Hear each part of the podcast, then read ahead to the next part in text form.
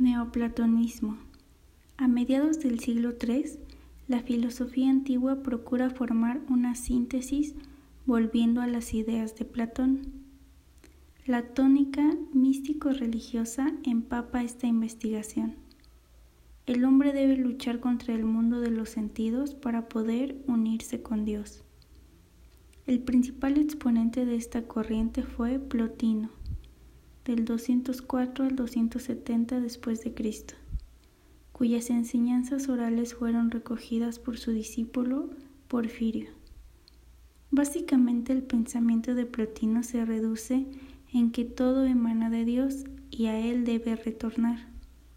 El fin supremo del hombre es liberarse del cuerpo para retornar a Dios a través de las virtudes.